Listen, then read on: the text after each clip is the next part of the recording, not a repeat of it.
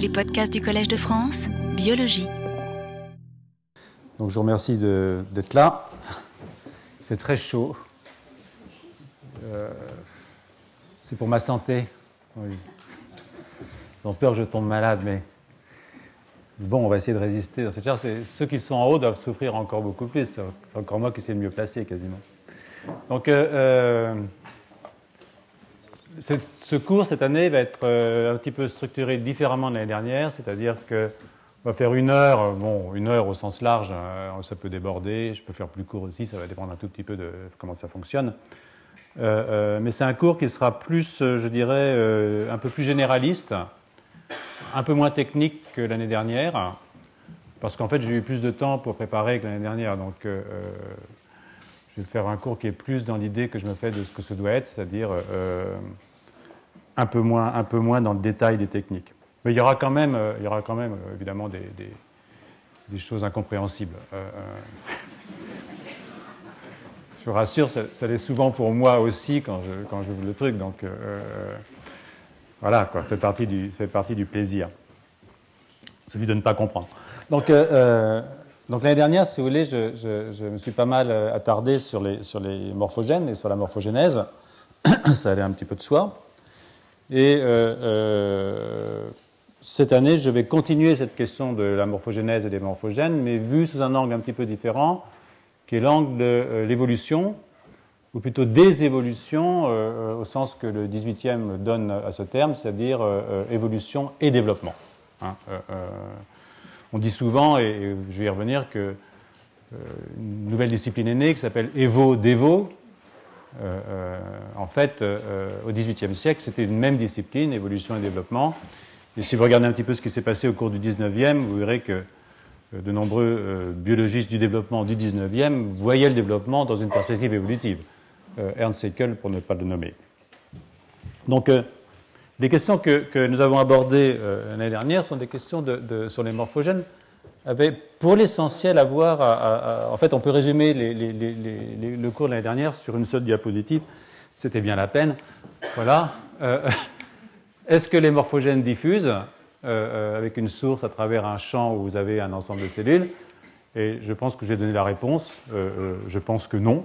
Voilà. Donc, ou alors dans des conditions extraordinairement particulières, c'est-à-dire quand ils ont une aide à la diffusion sous la forme d'une protéine ou d'une molécule chaperonne, un sucre, quelque chose dans ce genre-là. Donc, les solutions qui sont abordées à cette question de la diffusion des morphogènes, il y en avait plusieurs qu'on a discuté donc, tout au long du, cours. Et euh, euh, bref, euh, alors une c'était le cytonème. Vous voyez que cette cellule envoie un prolongement qui est en fait une membrane qui entoure des filaments d'actine pour l'essentiel, pour aller chercher un morphogène à distance et le ramener vers le centre. Donc c'est une solution pour avoir une action morphogénétique à longue distance. Monsieur, vous avez plein de place. Euh, euh, est-ce qu'il faut de l'endocytose pour qu'un morphogène fonctionne? Et la réponse est euh, ni oui ni non, c'est-à-dire qu'on ne sait pas. Il y a des gens qui pensent que si le morphogène se fixe à l'extérieur sur un récepteur, il peut envoyer un signal sans endocytose. Il y en a d'autres qui pensent qu'il faut qu'il y ait de la capture dans le cytoplasme pour que ça marche. Et honnêtement, je crois que ça peut être l'un ou l'autre selon les circonstances et selon les morphogènes. On a beaucoup parlé des cils. Vous vous rappelez, il y a eu toute une période sur les cils. C'était ma période cils, c'était la dernière d'ailleurs. Euh, euh, je n'ai pas réussi à aller jusqu'à la période sucre, mais euh, vous l'aurez un jour. J'attends d'en savoir un petit peu plus sur le sucre. Donc, dans lequel les morphogènes sont poussés par des petits battements de cils comme ça dans le, liquide extracellulaire. Et puis il y a une autre solution qui a été évoquée aussi pendant le cours, qui est la solution argosome ou exosome, où le morphogène est, dans la cellule, dans une vésicule, c'est-à-dire en fait à l'extérieur de la cellule sur le plan topologique, parce que quand on est dans une vésicule, dans une cellule, on n'est pas dans la cellule, on est en dehors de la cellule, bien entendu, fusionne, sort et recapturé par la suivante, et donc peut se promener comme ça euh, le long d'un épithélium sans avoir jamais quasiment euh, avoir le monde extérieur et donc euh, éviter d'être bloqué. Parce que la raison pour laquelle je pense que euh, ces euh, morphogènes ne diffusent pas en réalité, euh, c'est parce que la surface des cellules est tellement épaisse, visqueuse, hein, ce n'est pas une toile cirée, eh bien que ces molécules ne sont pas capables de diffuser librement dans l'espace extracellulaire. Donc, je me suis un peu moqué, je fais un petit peu d'humour facile sur le drapeau français, plutôt sur le, je me serais pas permis, sur le problème du drapeau français, tel qu'il a été euh, développé par, euh, euh, Volpert, hein, Louis Volpert, qui lui, au départ, pensait qu'un morphogène pouvait partir d'une source, diffuser, et qu'en fonction de la concentration, les ensembles cellulaires vont adopter des couleurs différentes à cause de ce qu'on appelle des effets seuil. C'est-à-dire que toute cellule d'ici à ici qui va avoir une concentration supérieure au seuil 1 va devenir bleue, entre guillemets, bien entendu, entre ce seuil 1 et ce seuil 2 va devenir blanche, et à partir du seuil 2 va devenir rouge, et c'est ce que Louis euh, Volpert a appelé le problème drapeau français. Ça, évidemment, ça repose sur l'idée que les morphogènes diffusent, hein, ce qui n'est pas le cas. Euh, euh, en tout cas, je ne pense pas que ce soit le cas. Ce qui est bien, c'est que Volpert ne le pense pas non plus, ne le pense plus en tout cas, car il vient d'écrire un article dans, dans Cell disant qu'il renonce en gros, la diffusion des morphogènes. Ça ne veut pas dire que ce n'est pas quelqu'un de tout à fait exceptionnel. Euh, euh, ce n'est pas le problème. Ça veut dire que simplement, euh, ça évolue, quoi. Hein, c'est le cas de le dire.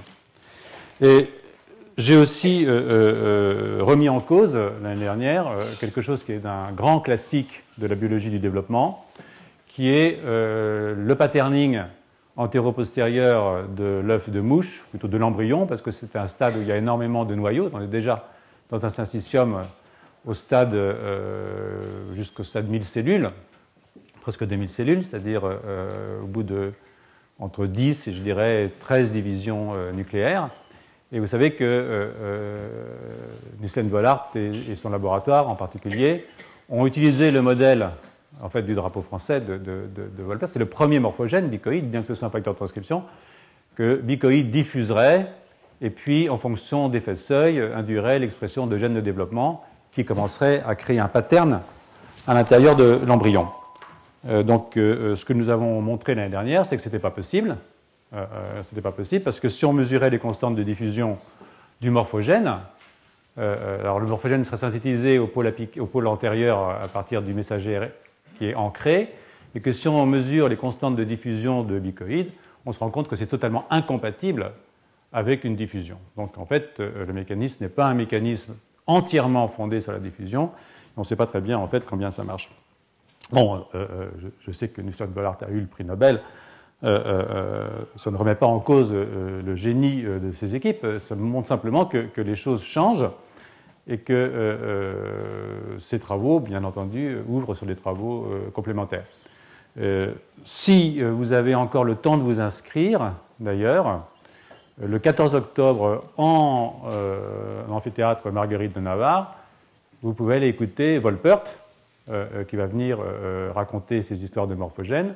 Et aussi, vous aurez la chance d'écouter Nicolas Douarin et, Walter Gehring dans le cadre de l'ouverture du bâtiment de biologie du développement de l'Institut Curie. Je pense que les dates d'inscription sont terminées, mais c'est jamais terminé en fait. Donc, ne vous laissez pas faire. Voilà. En tout cas, essayez, ça peut toujours marcher. Voilà, pour ceux que ça intéresse, hein, bien entendu. Donc, euh, euh, ce que j'ai dit, c'est que ces, modèles euh, ont joué et, jouent toujours, même si je pense qu'ils ne recouvrent que partiellement la réalité. Un modèle n'est jamais vraiment la réalité. Ont joué un, rôle extrêmement important. Et, bien entendu, ça vous prouve et ça vous démontre que les théories scientifiques sont, des, sont des, des, ensembles évolutifs, c'est-à-dire que bah, sinon ce serait, ce serait des dogmes. Et euh, notre travail, c'est justement de faire en sorte que toute théorie devienne euh, rapidement obsolète, euh, d'où l'importance évidemment d'inventer. D'ailleurs, disait Einstein, pour inventer, il faut penser à côté, non sans danger. quand on pense à côté, il faut prendre ses précautions. Donc, je vous engage à penser à côté. Hein. mais bon, pas trop à côté. Voilà. Il vaut mieux être prudent. Donc, comme je disais, euh, euh, Volpert vient de revenir sur son idée de diffusion des morphogènes, et, euh, parce qu'il s'est rendu compte que ça ne pouvait pas diffuser. Hein. Donc, ça, c'est une question sur laquelle je reviendrai probablement autour, autour du cours. Alors, quand on se représente, hein, parce qu'après tout, je suis un biologiste mais quand on se représente, euh, ou asseyez-vous sur les marches, je ne sais pas comment on peut faire, quand on se représente les, les, étapes qui conduisent d'un œuf euh, à un embryon, parce qu'un embryon a un adulte, bien entendu, euh, l'organisme achevé, pour autant qu'un organisme s'achève, un organisme ne s'achève qu'à la fin. Ça, ça il faut savoir que nous continuons à être en développement. bon, c'est plus ou moins sympathique, mais on continue à se développer. Et quand on regarde se développer un embryon, on a l'impression évidemment d'un processus implacable. Hein. Donnez l'œuf, vous connaissez euh, l'embryon. Donc, euh, euh, et vous connaissez l'adulte. Vous prenez un œuf de poule, il sort une poule, quoi, en gros. C'est ça que ça veut dire.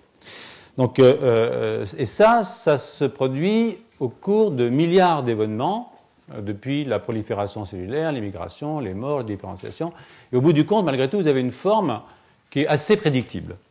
Donc euh, vous avez le sentiment que euh, vous avez une robustesse extraordinaire euh, du développement, parce que, bien entendu, il y a énormément de bruit dans cette histoire. Hein. Donc ça conduit, cette, robustesse apparente du développement, nous conduit forcément à, considérer le développement comme une suite ordonnée et programmée d'opérations mécaniques euh, d'ailleurs, euh, euh, au XIXe siècle, en Allemagne et même au début du XXe siècle, la discipline développement s'appelait mécanique du développement. Hein. Donc cette mécanique du développement, c'est celle des embryologistes expérimentaux du XIXe, et elle appelle bien entendu la, figure du intelligent design, que ce soit le grand horloger ou la nature, ce qui au fond ne, remplace pas grand-chose.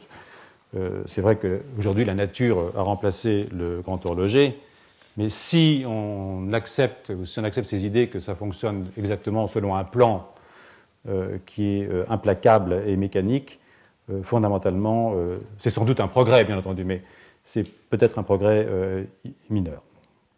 Donc, d'ailleurs, d'ailleurs, je, me rappelle, c'est une incidence, quelqu'un qui disait j'ai pas l'hypothèse, besoin de l'hypothèse de X pour construire une souris.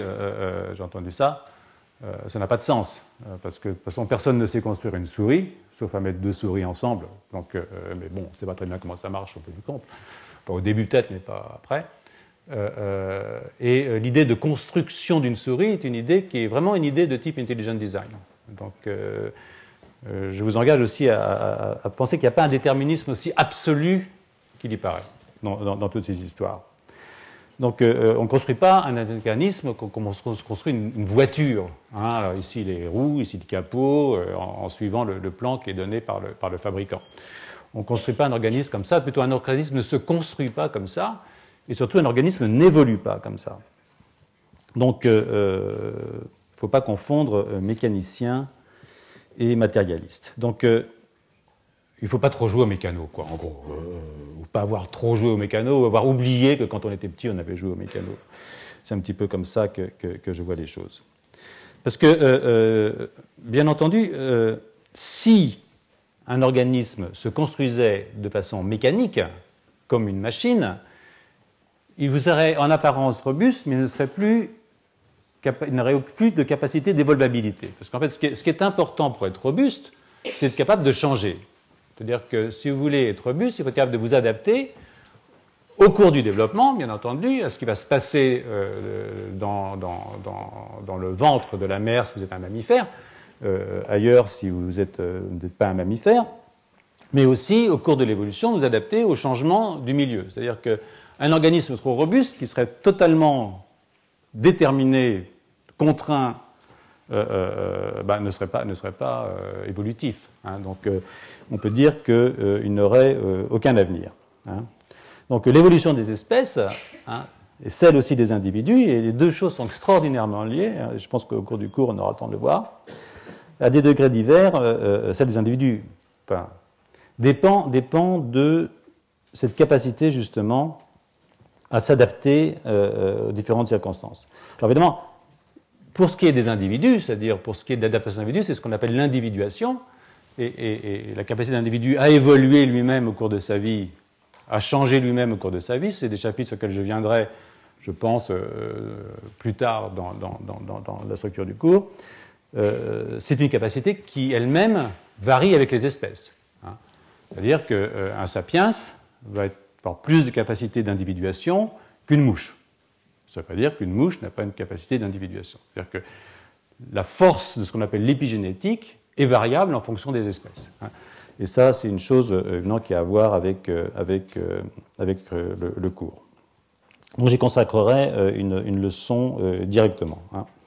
Donc, ce que, mais quand même, retenez immédiatement que l'évoluabilité individuelle est chez Sapiens très très forte à cause de, l'éruption de ce qu'on appelle la culture, tout simplement. Et la science et la technique font partie de cette culture comme source épigénétique d'adaptation et euh, ça, euh, je le dis euh, malgré. je ne voudrais pas déplaire aux, amis des bêtes, mais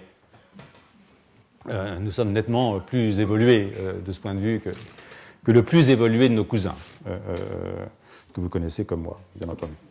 Donc, pour en revenir au cas général, je pense qu'une espèce qui aurait oublié son évolvabilité, hein, ou qui, dans son kit d'évolvabilité, n'aurait pas prévu les outils qui permettent de faire face à un défi environnemental euh, ne saura pas euh, sauter euh, l'obstacle, c'est-à-dire qu'il sera éliminé par la sélection naturelle.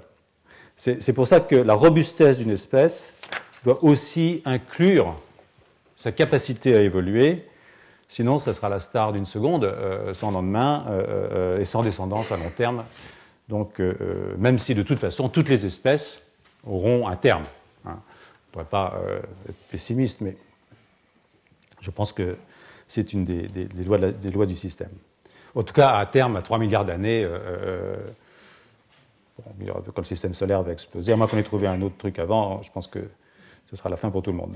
Bon, n'y pensons pas. Euh, donc, cette évolvabilité réside dans la capacité à générer rapidement, rapidement, et ça peut aller très vite, des phénotypes nouveaux à partir d'un même génotype, hein, ou à la suite d'un nombre limité de modifications de ce génotype. Donc, euh, de ce fait, on, est loin d'un système, si vous voulez, où le génotype euh, serait un.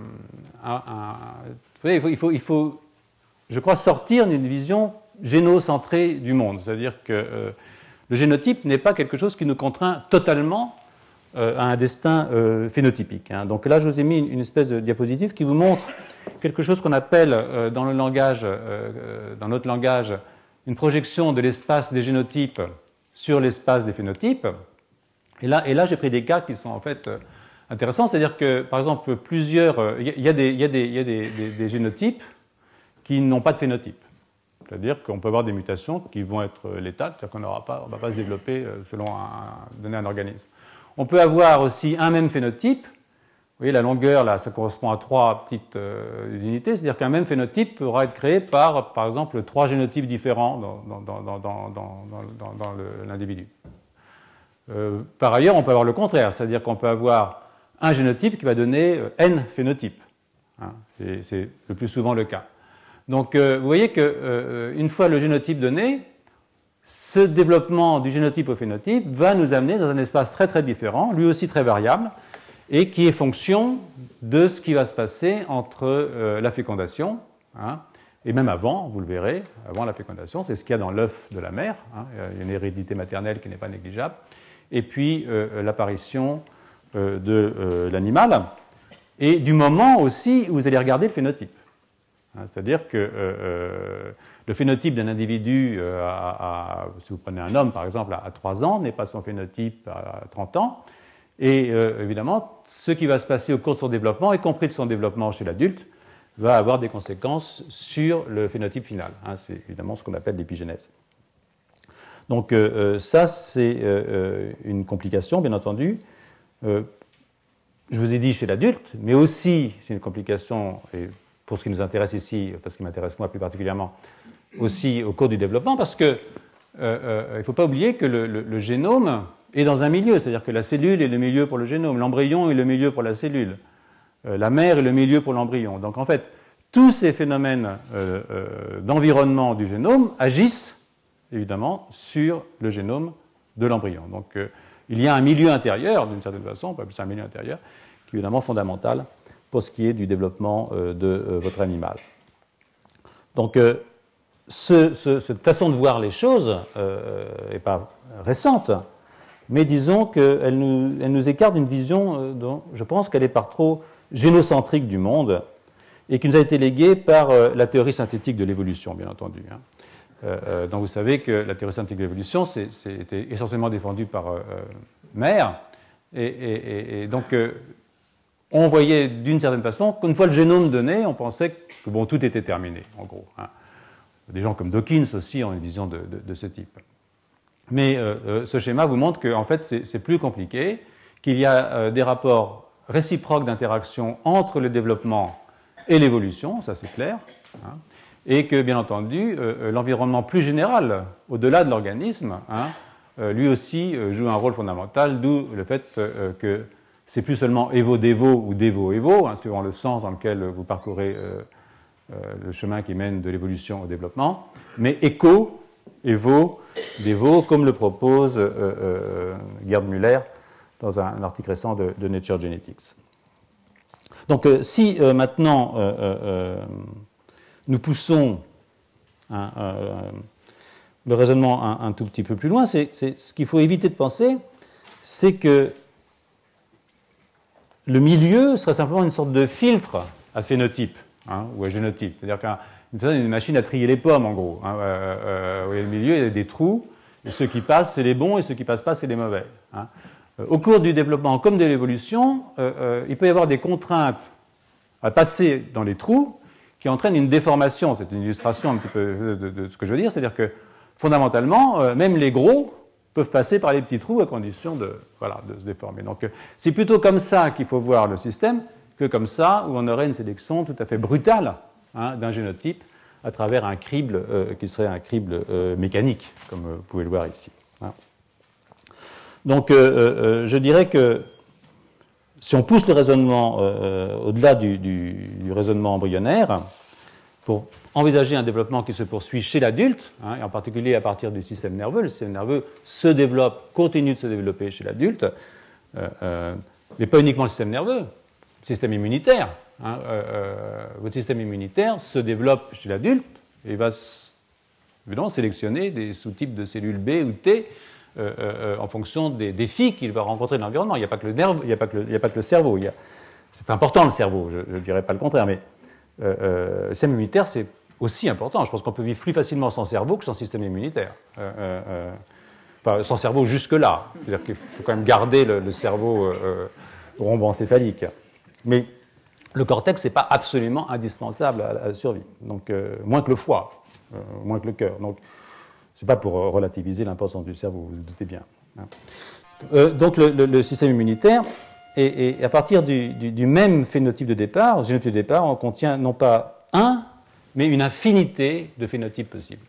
Donc en fait, ce que vous avez, c'est une infinité de phénotypes possibles, et vous avez aussi un phénotype qui se développe infiniment. Donc, euh, euh, donc une forme qui va se développer indéfiniment et même infiniment au cours de votre développement embryonnaire, post-embryonnaire et adulte, jusqu'à jusqu'à évidemment jusqu'au moment où ça bascule dans le néant et bon, c'est fini quoi. Donc je pense que de, ce point de vue, l'évolvabilité, qui est le concept que, je, vais vous développer pendant, cette année, présente pour moi deux figures. Celle d'un ensemble génétique, hein, bien entendu, euh, euh, euh, qui, qui, qui, est au fond en dessous, là, hein. et puis une histoire, hein, qui est l'histoire du développement, mais aussi l'histoire de choix, qui sont des choix qui sont des choix un petit peu difficiles.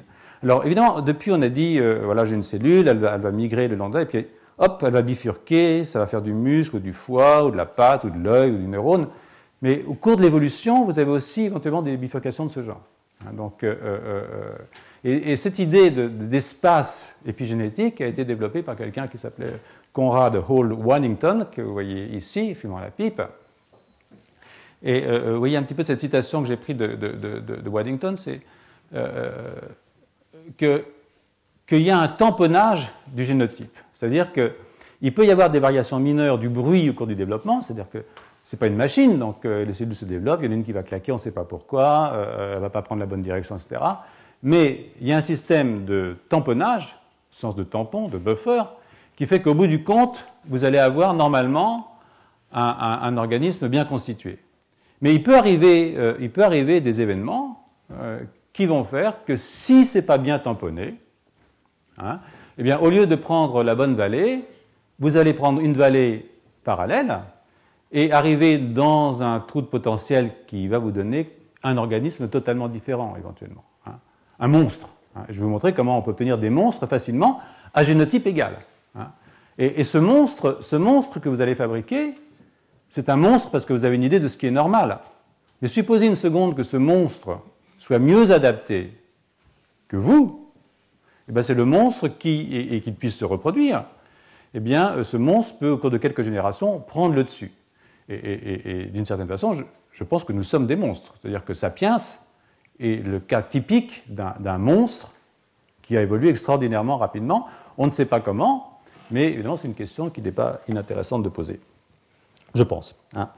Donc, euh, euh, ce qu'il faut, c'est se présenter ça comme un, ensemble cellulaire, euh, des ensembles cellulaires qui, qui, peuvent donner un nombre infini de formes, euh, une forme qui change, comme je l'ai dit, indéfiniment et euh, de façon imprédictible.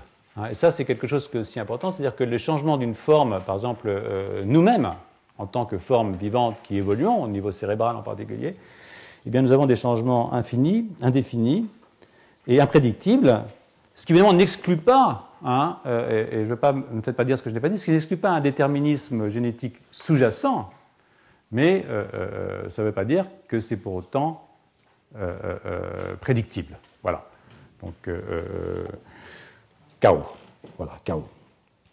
Donc, l'affaire se complique encore. Hein, je vais vous donner quand même une idée de toute la complexité de la chose. L'affaire se complique encore parce que le génome lui-même n'est pas un ensemble solide. Hein. Le génome lui-même est quelque chose d'extraordinairement flexible, fluide. Il y a des mutations, bien entendu, mais il y a aussi des, éléments génétiques qui bougent, qui vont aller se mettre ailleurs. Donc c'est aussi lui-même un ensemble fluide. C'est-à-dire que le génome est un environnement pour lui-même. Euh, euh, euh, ce qui, évidemment, ne simplifie pas notre affaire. C'est une structure déformable. Et l'expression du génome elle-même, par le biais évidemment de la structure de la chromatine, est une structure déformable. Donc euh, il faudra s'habituer à l'idée que rien n'est fixe et que le changement est la règle. Et que les structures à venir, euh, euh, que ce soit sur le plan de l'évolution des espèces ou de celle des individus, sont imprévisibles. Évidemment, dans un contexte, hein, un contexte évidemment qui est, fixé par la nécessité d'une certaine résistance au changement, qu'on appelle justement la robustesse. Hein. Et donc c'est cet équilibre entre robustesse et plasticité euh, euh, que euh, je présente le cours actuellement, je vous présente le cours de l'année, donc qui va faire l'objet du, du, cours de cette année. Donc pour en revenir à la théorie synthétique de l'évolution, qui été développée et promue hein, par des généticiens et aussi par des mathématiciens, on ne peut plus dire aujourd'hui que le phénotype est un génotype actualisé hein, au sens d'Aristote, sur lequel la sélection naturelle agirait à la manière d'un filtre. Voilà. Alors pourquoi est-ce que, euh, euh, euh, est-ce que cette idée quand même d'une évolution graduelle, avec des petites modifications, avec la sélection qui agit au niveau comme un filtre, s'est fait jour bah, Évidemment parce qu'elle est, chez Darwin. Hein. Au départ, elle est chez Darwin.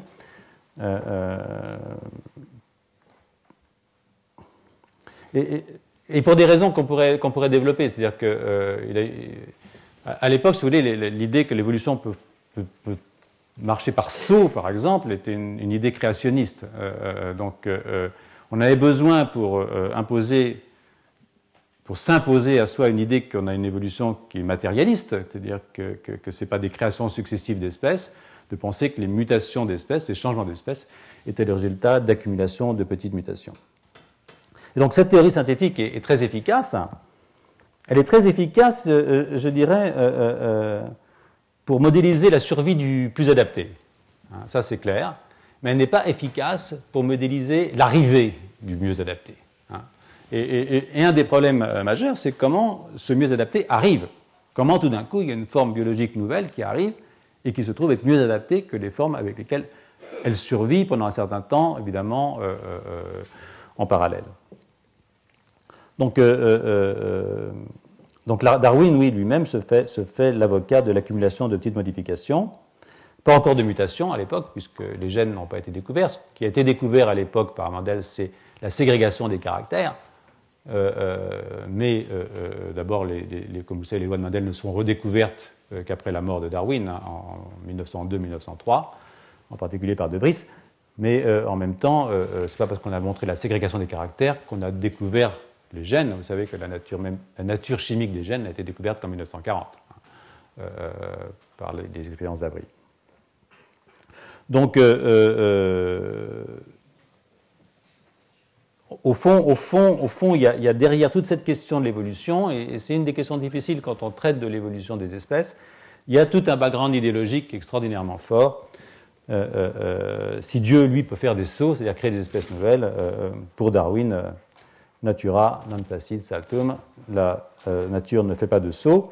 Et je vous rappelle que quand Gould et Eldredge ont mis en avant leur théorie de l'évolution euh, d'apparition rapide d'une nouvelles espèces, une théorie qui avait été proposée déjà par un type qui s'appelait Richard Goldschmidt euh, en 1940 et qui a failli se faire assassiner au sens métaphorique du terme, bien entendu, euh, par Maire et, ses collègues. Il l'a appelée théorie saltationniste, hein, pour bien montrer l'idée qu'on peut faire des sauts dans la création de formes animales et végétales, bien entendu. Donc, voilà quoi. Donc à travers la, discipline euh, baptisée Evo-Devo, qui, apparaît aujourd'hui comme une discipline nouvelle, bien que, comme je vous l'ai dit, elle n'est pas si nouvelle que ça, euh, d'une certaine façon, en tout cas le terme n'est pas si nouveau que ça, eh bien, euh, nous avons une autre difficulté, c'est que la théorie de l'évolution, comme les théories du développement, sont des théories historiques. Et, ça, ça nous pose un autre problème. C'est-à-dire que le problème que ça pose, c'est qu'on ne peut pas reproduire évidemment, euh, euh, je peux euh, fabriquer un arbre phylogénétique, hein, et je sais qu'il y a environ 4 à 7 millions d'années, je me suis séparé, moi, sapiens, c'est Waddington, de, Pan, Paniscus troglodytes. Hein. Donc, en, gros, on peut, dessiner ça. Mais il est hors de question, et on peut, et on peut travailler et découvrir des phénomènes ou des mécanismes universels qui permettent de comprendre l'évolution des espèces. C'est-à-dire qu'on peut aujourd'hui, en laboratoire, créer de nouvelles espèces, entre guillemets. Hein. De même qu'on peut comprendre des mécanismes universels qui permettent de comprendre comment un individu évolue. Mais de là à faire marche arrière jusque-là, pratiquement, et de repartir dans l'autre sens, euh, ou plutôt partir, si vous voulez, d'un gorille pour repartir vers, Sapiens, euh, euh, évidemment, ce n'est pas possible.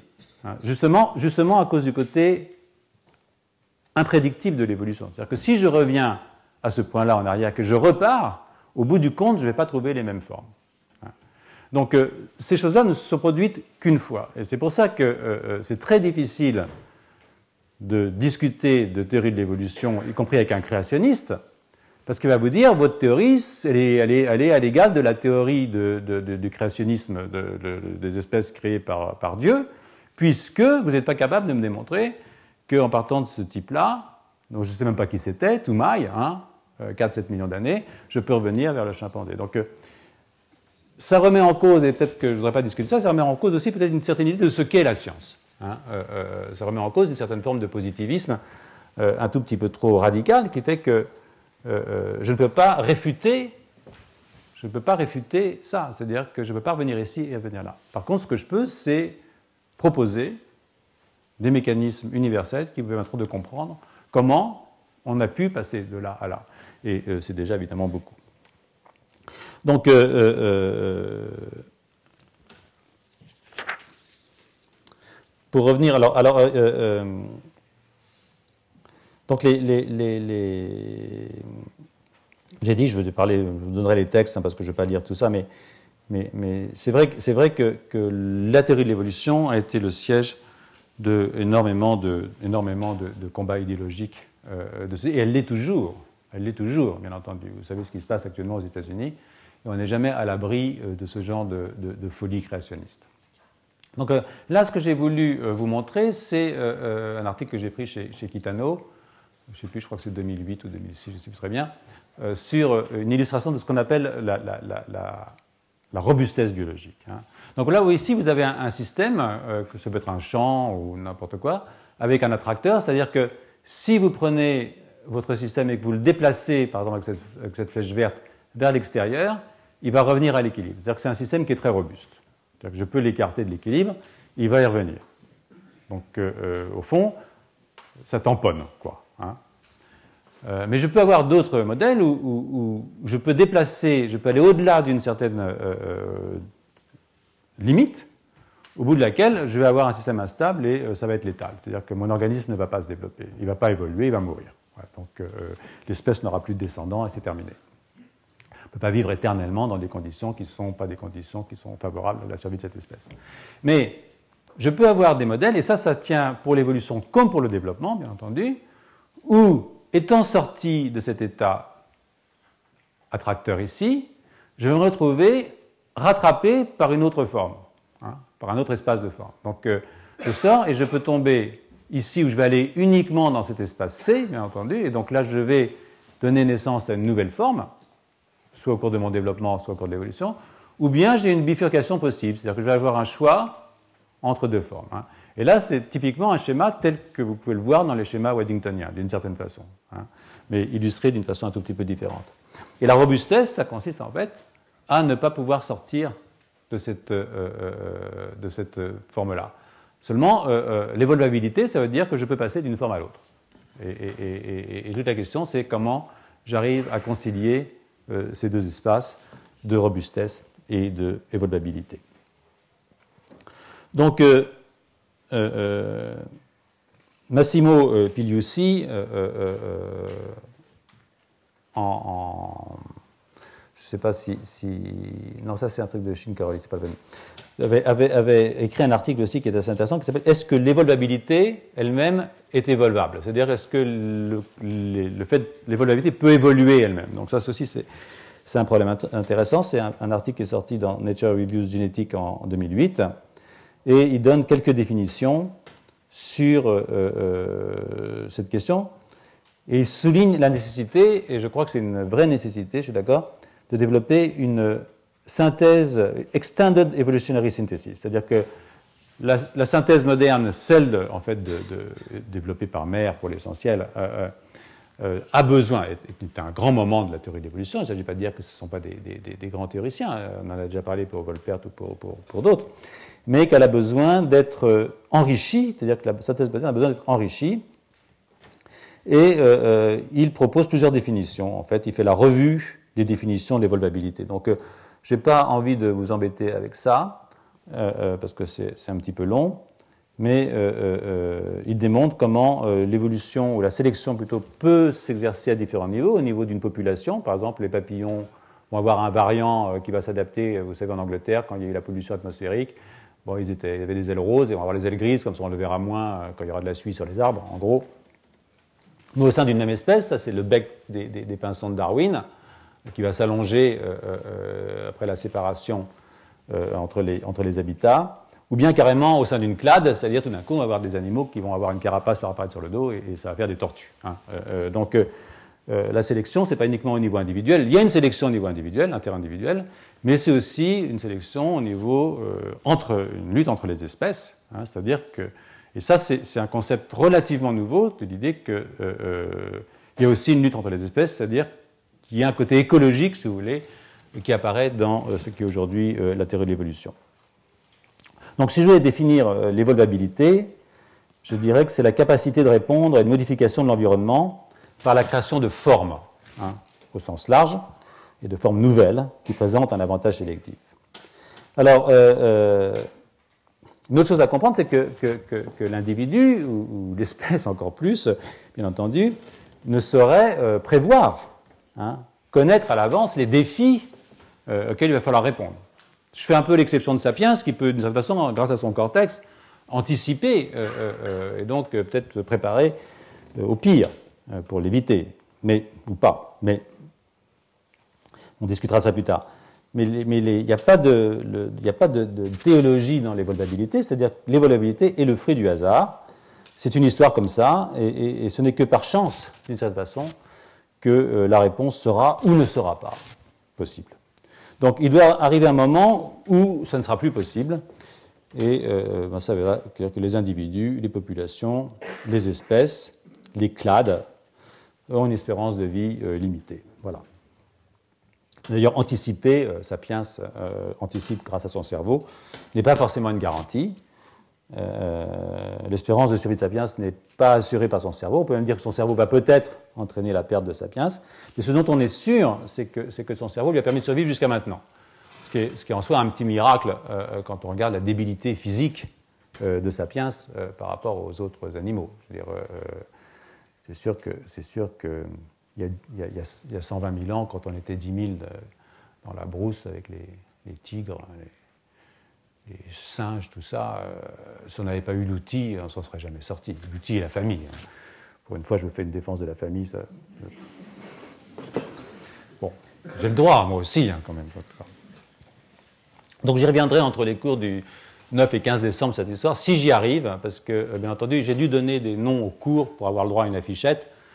Euh, euh, sinon, je n'avais pas le droit à une affichette. Mais sachez que je me sens tenu de ne suivre aucun des titres que j'ai donnés. Et, si je n'arrive pas au bout, eh bien, je continuerai l'année prochaine si, si je ne suis pas arrivé au bout de mes télomères.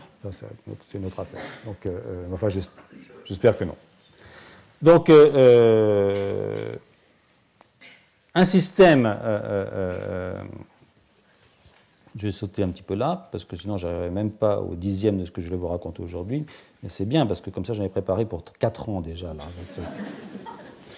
Donc un système qui, permet une bonne, euh, adaptabilité, une bonne forme de robustesse, si vous voulez, c'est euh, euh, la modularité. Hein. Alors, la modularité, c'est caractérisé par l'indépendance de certaines régions du phénotype. C'est-à-dire que, supposez que vous ayez différents organes, et, dont la forme ou dont la physiologie va être euh, soumise au déterminisme, ou plutôt à la régulation par un ensemble de gènes qui est redondant. Hein. Et ça, c'est souvent le cas au cours du développement. C'est avec les mêmes gènes, on peut faire une jambe, on peut faire un cœur, on peut faire un cerveau. Au fond, c'est toujours les mêmes ensembles de gènes. Mais les éléments régulateurs sont différents. Donc ça, c'est modulaire. Donc vous allez pouvoir faire évoluer indépendamment un organe en modifiant, par exemple, les promoteurs qui régulent l'expression de ces, ou sur les promoteurs qui permettent à des facteurs de transcription toujours les mêmes de se fixer sur les gènes qui sont plus responsables de la formation de cet organe. Hein. C'est pour ça que vous allez pouvoir par exemple garder un corps et, raccourcir les bras, ou, même si ce sont les mêmes gènes qui sont impliqués dans la formation, ou avoir des jambes plus courtes et des bras plus longs, euh, si vous êtes un, gorille par exemple. Hein. Donc euh, euh, vous pouvez modifier de façon la forme des organes, même si ce sont les mêmes gènes, à condition que les éléments régulateurs soit différent. Donc euh, c'est une forme de modularité qui est extrêmement efficace. Comme ça, on peut muter un endroit sans bousiller tout le reste, en gros. C'est un petit peu ça. Donc, euh, euh, alors cette, modularité est, intéressante. C'est un des éléments de la robustesse. évidemment, il y a, d'autres. Ce que je voudrais aussi dire, c'est que tout, n'est pas possible, bien entendu. C'est-à-dire que euh, euh, en fonction du passé, il y a un surdéterminisme de ce qui, va arriver. C'est-à-dire que, vous êtes quand même contraint dans un certain nombre de choix, qui ne sont pas des choix, qui sont liés par le hasard, mais on ne peut pas tout faire. Hein. Par exemple, il y a des, logiques morphologiques. Hein. Euh, tétrapode un jour, tétrapode toujours. C'est-à-dire que vous pouvez essayer d'inventer un nouveau tétrapode, vous pouvez lui faire disparaître les pattes, vous pouvez transformer un lézard en serpent, mais ça, reste quand même un tétrapode. C'est-à-dire qu'une euh, fois que vous êtes engagé dans certaines voies, c'est très difficile de faire marche arrière. Hein. Par exemple, on a la chance, nous, enfin une chance, les vertébrés ont un cerveau plan, plat, c'est-à-dire qu'on a un cortex qui est une sorte de feuille. Hein, euh, euh, chez nous, on a 2 mètres carrés, en gros, on a 4 mm d'épaisseur. Si vous êtes un arthropode, vous avez un ganglion. Hein. Donc, vous avez un ganglion, ça limite vos capacités de développement de votre cerveau. Parce qu'un ganglion comme ça, c'est pas jouable. Il faut l'irriguer au centre, ça pourrit, etc. Donc, ganglion, c'est forcément plus petit. De même, si vous avez un, endosquelette ou un exosquelette, euh, c'est pas pareil. Si vous avez un exosquelette comme les insectes, ça met une limite à la taille que vous pouvez obtenir. Un endosquelette, ça permet d'avoir des animaux beaucoup plus gros. Donc, il y a quand même des contraintes qui sont liées aux choix, qui ont été, aux bifurcations qui sont arrivées, et parce qu'il n'y a pas de marche arrière. Donc, euh, on est quand même entraîné dans une espèce de direction, malgré tout. Donc, euh, on ne peut pas faire n'importe quoi avec un organisme. je, je sais pas, oui, c'est ni bien ni mal, je n'ai pas d'opinion sur la question. Donc, euh, voilà. donc euh, euh, l'autre chose qui, est intéressante dans l'histoire d'évolvabilité, c'est qu'il peut y avoir des, espaces neutres. C'est-à-dire que au fond, on peut avoir plein de modifications éventuellement génétiques hein, qui ne vont pas modifier le génotype. C'est-à-dire que vous allez avoir des espaces où vous pouvez glisser à l'intérieur de cet espace euh, de façon neutre, mais vous rapprochez de bords où ça va changer. ça, c'est pas mal parce que ça vous permet d'aller à la limite d'un endroit où il peut y avoir une évolution possible sans entre-temps avoir à, Oui, vous pouvez accumuler des, mutations comme ça, et puis ça ne va pas se voir. Puis d'un coup, il y aura un effet seuil et vous allez créer une forme nouvelle.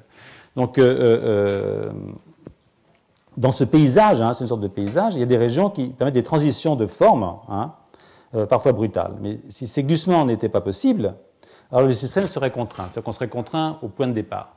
On ne pourrait pas glisser dans cet espace que je vous ai montré tout à l'heure avec les flèches comme ça. On peut, on peut, se promener là-dedans, et puis on va arriver près d'un bord, et là, la mutation de trop, euh, euh, ou pas, je veux dire, c'est pas, pas ni bien ni mal. Donc de nouveau, là, je crois que vous auriez intérêt à regarder l'article de Kitano si ça vous intéresse. C'est extraordinairement bien décrit. Donc avant de passer aux travaux pratiques, hein, on va commencer les travaux pratiques dans un moment, euh, je voudrais encore vous signaler un article, celui de Sean Carroll dans Cell euh, euh, en 2008. et, j'aime bien ce qu'il dit, il dit la, la, synthèse moderne a fusionné plusieurs disciplines, hein, en particulier la génétique, la paléontologie et la systématique. Hein. Mais elle a oublié l'embryologie et la biologie du développement dans cet édifice. Donc euh, ça, ça a changé, et ça a changé en 1984. Donc ce n'est pas si vieux. Hein. C'est en 1984, en fait, à travers la découverte des gènes de développement, euh, euh, que, que l'embryologie, la biologie du développement, la génétique du développement sont entrés dans la synthèse moderne. C'est à partir de là qu'on va pouvoir faire une nouvelle synthèse au point de vue de, la théorie des évolutions. Donc ces gènes de développement, qui très majoritairement en code des, facteurs de transcription, euh, euh, font qu'on s'intéresse plus aujourd'hui à la régulation de l'expression du génome, beaucoup moins, je n'ai pas que ce n'est pas parce que c'est moins intéressant, mais on s'en intéresse, c'est de fait, on s'en intéresse beaucoup moins euh, à des phénomènes comme les duplications géniques, par exemple, dont on pensait que c'était la clé de l'évolution. On s'intéresse beaucoup moins, si vous voulez, aux, variants structurels de protéines, aussi, des choses comme ça qui ont été des grands, des grands musts de, la théorie de l'évolution. Et on s'intéresse beaucoup plus euh, euh, euh, au changement dans les systèmes de régulation, hein, comme source possible de l'évolution morphologique. Hein. Donc il y a plusieurs principes bon, sur lesquels bon, il y a le principe de pleiotropie. Hein. Un même gène peut avoir des fonctions morphologiques différentes, distinctes selon le domaine d'activité. Par exemple, la dernière, je vous rappelez, je vous ai montré comment Sonic et Jog était, influençait le, patterning dorso-ventral du tube neural et en même temps permettait de faire un nombre de doigts raisonnable. Euh, raisonnable pour un oiseau, c'est 3, pour nous, c'est 5. Hein. donc, euh, euh, il y a une complexité génétique ancestrale, par exemple, les complexes OX. Hein, alors, avant, les gens pensaient que, l'évolution, c'était par augmentation de la complexité. On s'est rendu compte que ça pouvait être aussi par simplification de, ces gènes. Donc les mêmes complexes ont été conservés et ils sont actifs dans une grande variété d'organismes. Euh, bon, les, cascades de signalisation aussi ont été extraordinairement conservées à travers l'évolution. Il y a aussi l'équivalence fonctionnelle de ce qu'on appelle les orthologues, c'est les gènes qui sont homologues à travers l'évolution, ou des paralogues. Par exemple, OTD chez la mouche et OTX2 chez la souris, ou chez nous, vous vous rappelez, euh, si je retire OTD chez une mouche, elle perd la tête, si je retire OTX2 chez un homme, il perd la tête. Si je prends OTX2 à la place d'OTD chez la mouche, la mouche récupère la tête. Et si je prends OTD de mouche et que je le mets chez l'homme, je ne l'ai jamais fait. Voilà. Donc, mais chez la souris, ça marche, euh, euh, euh, à condition évidemment qu'on garde des séquences régulatrices de la souris. Hein. Si on prend des séquences régulatrices de la mouche, ça ne marche pas. Et, de nouveau, ça vous montre que ce qui est important, ce n'est pas tellement la séquence génique, bien qu'elle soit importante, mais pendant combien de temps et où le gène s'exprime. Ça, et ça, c'est la régulation, donc euh, de nouveau. Donc, euh, euh, on est revenu un petit peu sur les questions de, duplication, en tant qu'elles étaient très à la mode au moment où on a découvert les complexes OX. Ed Lewis, qui a eu un prix Nobel de, médecine, qui a découvert de cette façon les complexes OX chez les, chez les, du moins comment ça fonctionnait sur le plan génétique chez les, chez les mouches, avait proposé l'évolution par duplication. Par exemple, vous avez chez un animal, j'ai une paire d'ailes et une paire de pattes, euh, je me duplique, j'ai deux paires d'ailes, deux paires de pattes, je me duplique encore, j'ai trois paires d'ailes, trois paires de pattes. Qu'est-ce que je vais faire avec trois paires d'ailes, trois paires de pattes? Je vais transformer une paire d'ailes en balancier, par exemple, comme ça je volerai droit, une paire de pattes en mâchoire. Euh, euh, voilà, donc c'était des schémas qui ont été proposés sur la base de duplication pendant très longtemps qui sont aujourd'hui un petit peu moins à la mode. Donc la modularité, je vous en ai parlé, et l'histoire aussi qu'il y a des très très grands systèmes régulateurs, c'est-à-dire qu'il y a des hubs dans le système, un petit peu comme dans les aéroports, c'est-à-dire qu'il y a des nœuds qui sont des nœuds extraordinairement importants dans la régulation de grands ensembles géniques, et que quand je touche un hub, vous allez voir que ce n'est pas vrai, c'est pour ça que je vous le dis tout de suite, quand je touche un hub, je peux entraîner des grandes modifications avec des sauts. En fait, je vais vous montrer, si j'ai le temps, mais peut-être la prochaine fois, j'ai fait à peu près un dixième de ce que je voulais, je vous montrerai comment chez la bactérie en particulier, où on a à peu près 300 facteurs de transcription, j'en ai, une quinzaine qui sont en haut de la hiérarchie.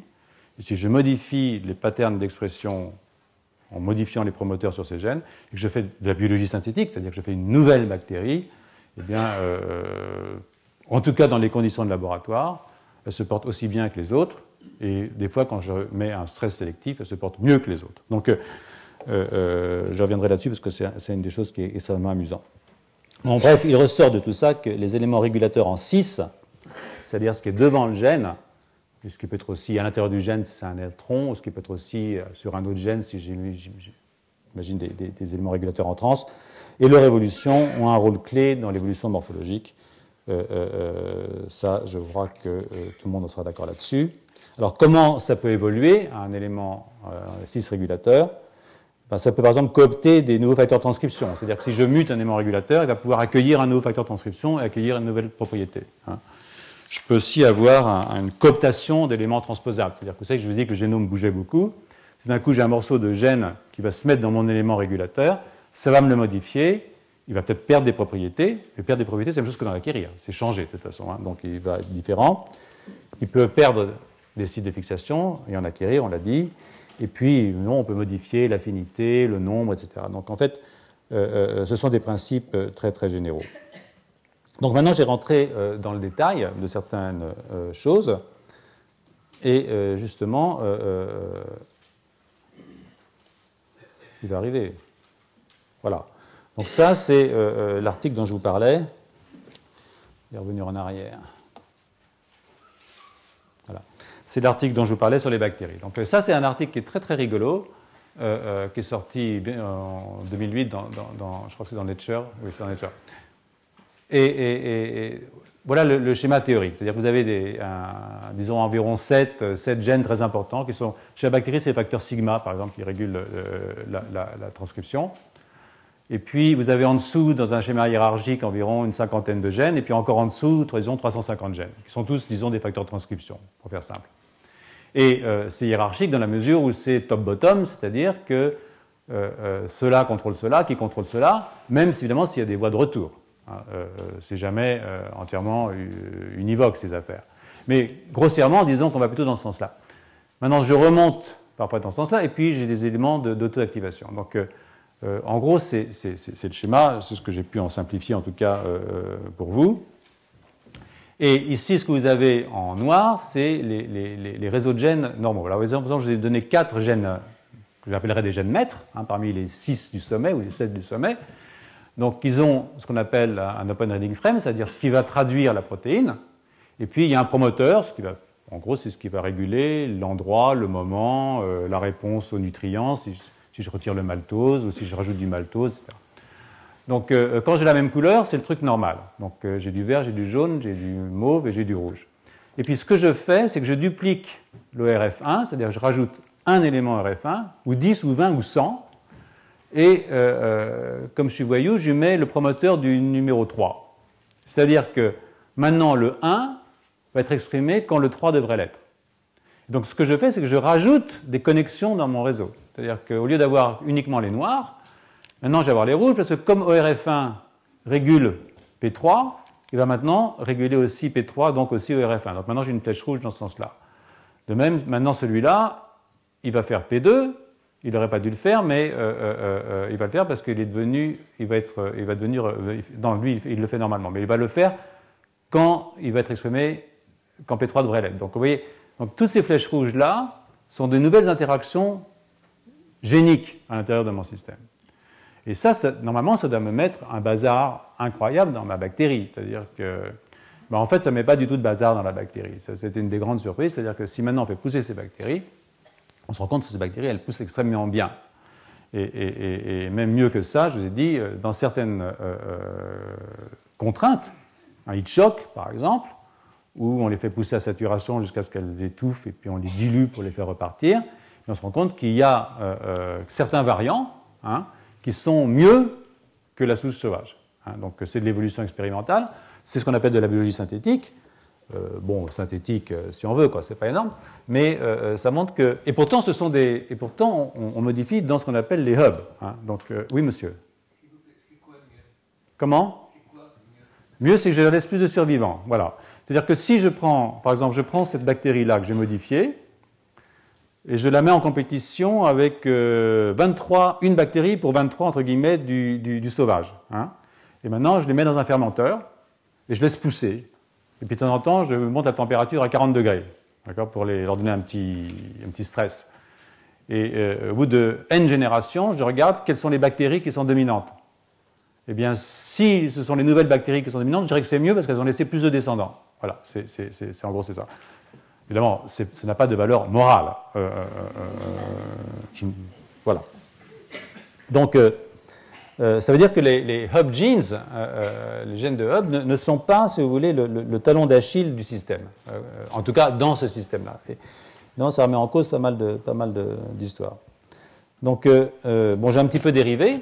Hein, je vais revenir sur une des questions qui a été soulevée par Waddington, si vous voulez bien, en vous présentant pour la fois suivante, je voulais le faire aujourd'hui, mais je ferai la suivante, une classe de molécules, une classe de molécules extraordinairement intéressante du point de vue du développement de l'évolution qu'on appelle les, les, heat shocks. Hein. Ça tombe bien, je viens de vous parler d'un choc thermique, euh, heat shock. Hein. Donc euh, euh, ces protéines de choc thermique, et en particulier une d'entre elles avec laquelle je vais vous embêter pendant un certain temps, qui s'appelle HSP90, HSP90 contrôle les états métastables des. C'est-à-dire qu'il y a des protéines qui, qui, sont un peu instables comme ça, ou si elles sont mal fichues, elles sont encore plus instables et euh, elles peuvent être maintenues dans une conformation physiologique correcte grâce à une protéine de Hitchcock et HSP90 en particulier. Donc, euh, euh, ces protéines ont une fonction physiologique naturelle, normale, mais elles peuvent être activées au moment où on fait un stress à la cellule, à l'organisme, à l'embryon, à ce que vous voudrez. Donc, parce que quand on fait un stress, on va dénaturer d'autres protéines, protéines qui vont se trouver dénaturées, donc si on veut les maintenir dans un état, euh, je vais, vous faire exceptionnellement un raisonnement théologique, l'induction des HSP permet de corriger cet état instable de ces protéines qui souffrent à cause d'un stress oxydatif, à cause d'un stress thermique. Voilà. Si vous avez de la température, si vous passez à 40 degrés pendant quelques jours, vous allez immédiatement faire des protéines de heat shock qui vont vous permettre de survivre un certain temps. Si vous restez à 40 degrés pendant 3 semaines, euh, bon, tant pis. Mais ce n'est pas beaucoup, 40 degrés. Hein. Vous augmentez votre température de 10% pendant 3 semaines et vous êtes mort. Donc, euh, euh, ça montre que quand même le système doit être assez robuste. Hein. on ne peut pas laisser la chose dériver trop longtemps. Et quand je dis la température, ça peut être beaucoup d'autres choses. Donc, ces protéines, je dis, elles jouent contre les radicaux libres. Comment ça fonctionne ça?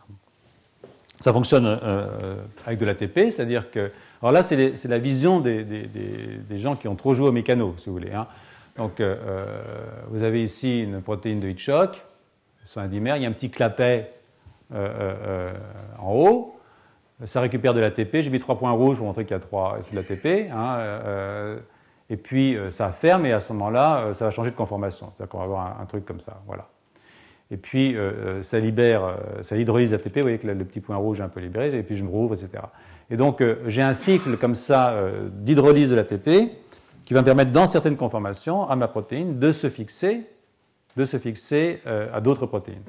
Si je veux inhiber, c'est pour ça que je vous montre ça, si je veux inhiber une protéine de heat shock, j'ai une façon de le faire, c'est d'ajouter des drogues qui vont aller se mettre dans la poche, c'est-à-dire empêcher l'ATP de se mettre dans la protéine heat shock. Donc, il y a beaucoup de molécules qui sont anti-heat shock, comme la gel d'anamycine, je sais pas, d'adamycine, je ne sais rien, ou 17-AG, ou, qui sont utilisées aujourd'hui dans des, contextes de pathologie, en particulier des, sont dans certaines phases, je crois, de développement pour le, pour le cancer, qui sont fondées sur l'inhibition des protéines de Hitchcock en venant se mettre ici dans cette petite poche, gel d'anamycine.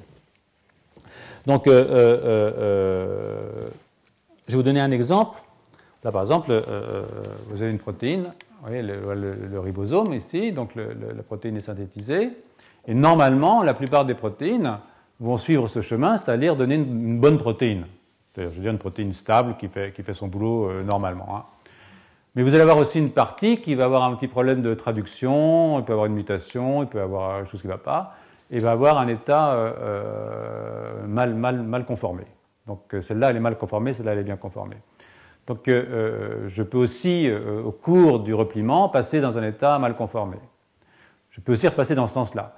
Mais euh, ce que vont faire mes chocs, hein, c'est de m'aider, même celles qui sont mal conformées, à revenir dans une euh, situation comme ça. Sinon, ce qui va m'arriver, c'est que je vais passer euh, dans le protéasome, c'est-à-dire que je vais être dégradé.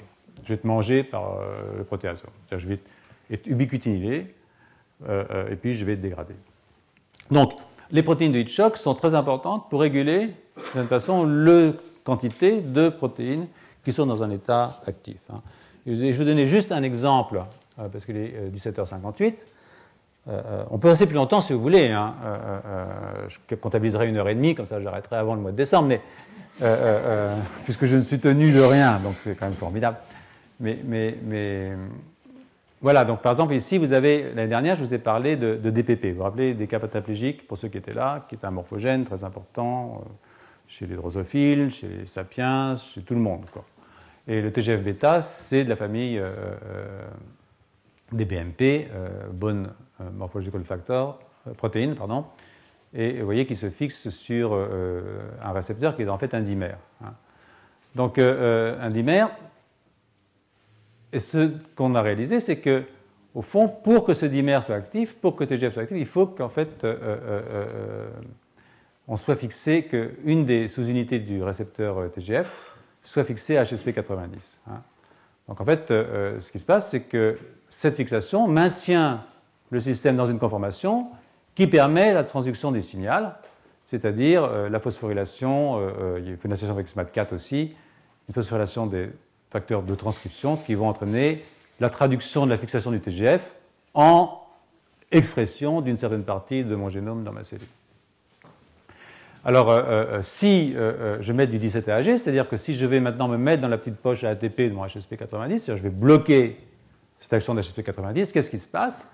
Eh bien, je vais avoir une ubiquitination de mon récepteur, c'est-à-dire qu'il va être reconnu comme anormal, c'est-à-dire qu'il va prendre, il va changer de conformation. Changeant de conformation, il va être reconnu comme une protéine anormale, et du coup, il va être envoyé vers la machine à dégrader. Donc, ce que vous pouvez voir ici, c'est que, de façon extrêmement simple, euh, euh, l'interaction de HSP avec ce qu'on appelle des protéines clientes hein, va réguler l'activité de ces protéines clientes. Et ça va le faire au cours du développement, mais aussi au cours de toute la physiologie de, l'organisme. Or, il y a énormément, et vous voyez que cette protéine cliente est particulièrement importante pour de la morphogénèse, puisque euh, pour ceux qui étaient là l'année dernière, mais pour ceux qui resteront cette année, le TGF est un morphogène extraordinairement important. Hein, donc, ce n'est pas uniquement un morphogène important, c'est aussi des actions physiologiques après la morphogénèse, mais c'est une cible donc de HSP90. Et HSP90 a énormément de clients. Euh, euh, nous y reviendrons euh, probablement au cours du, cours du. Donc là, c'est pour vous donner envie de revenir. Donc, c'est une diapositive empruntée à Cronenberg. vous voyez que voilà une mouche normale. Hein, et voilà une mouche. Vous reconnaissez les yeux, euh, euh, les poils. Euh, ici, c'est le labrum, c'est-à-dire c'est la bouche. Et puis vous avez les antennes ici qui sont là. Et vous voyez que dans un mutant HSP90, eh bien, vous avez une jolie mouche qui se transforme en mouche LED, encore que, évidemment, la mouche ne le sait pas. je vous signale que ces mouches-là se reproduisent aussi bien que celles-là. Donc, apparemment, ça ne pose pas de problème. donc, la semaine prochaine, nous repartirons de cet exemple pour vous montrer comment, comment euh, euh, des mutations dans ces gènes ou comment des modifications du niveau d'expression de ces heat shocks peuvent être ce qu'on appelle des capaciteurs d'évolution. Parce que ça, c'est un monstre. Hein. Mais si par hasard, il y avait des conditions physiologiques dans lesquelles ce monstre était plus adapté que le type normal, c'est lui qui deviendrait la normalité en quelques générations. Je veux vous montrer que c'est effectivement le cas, qu'on peut créer rapidement des monstres qui deviennent en fait des dominants dans le système.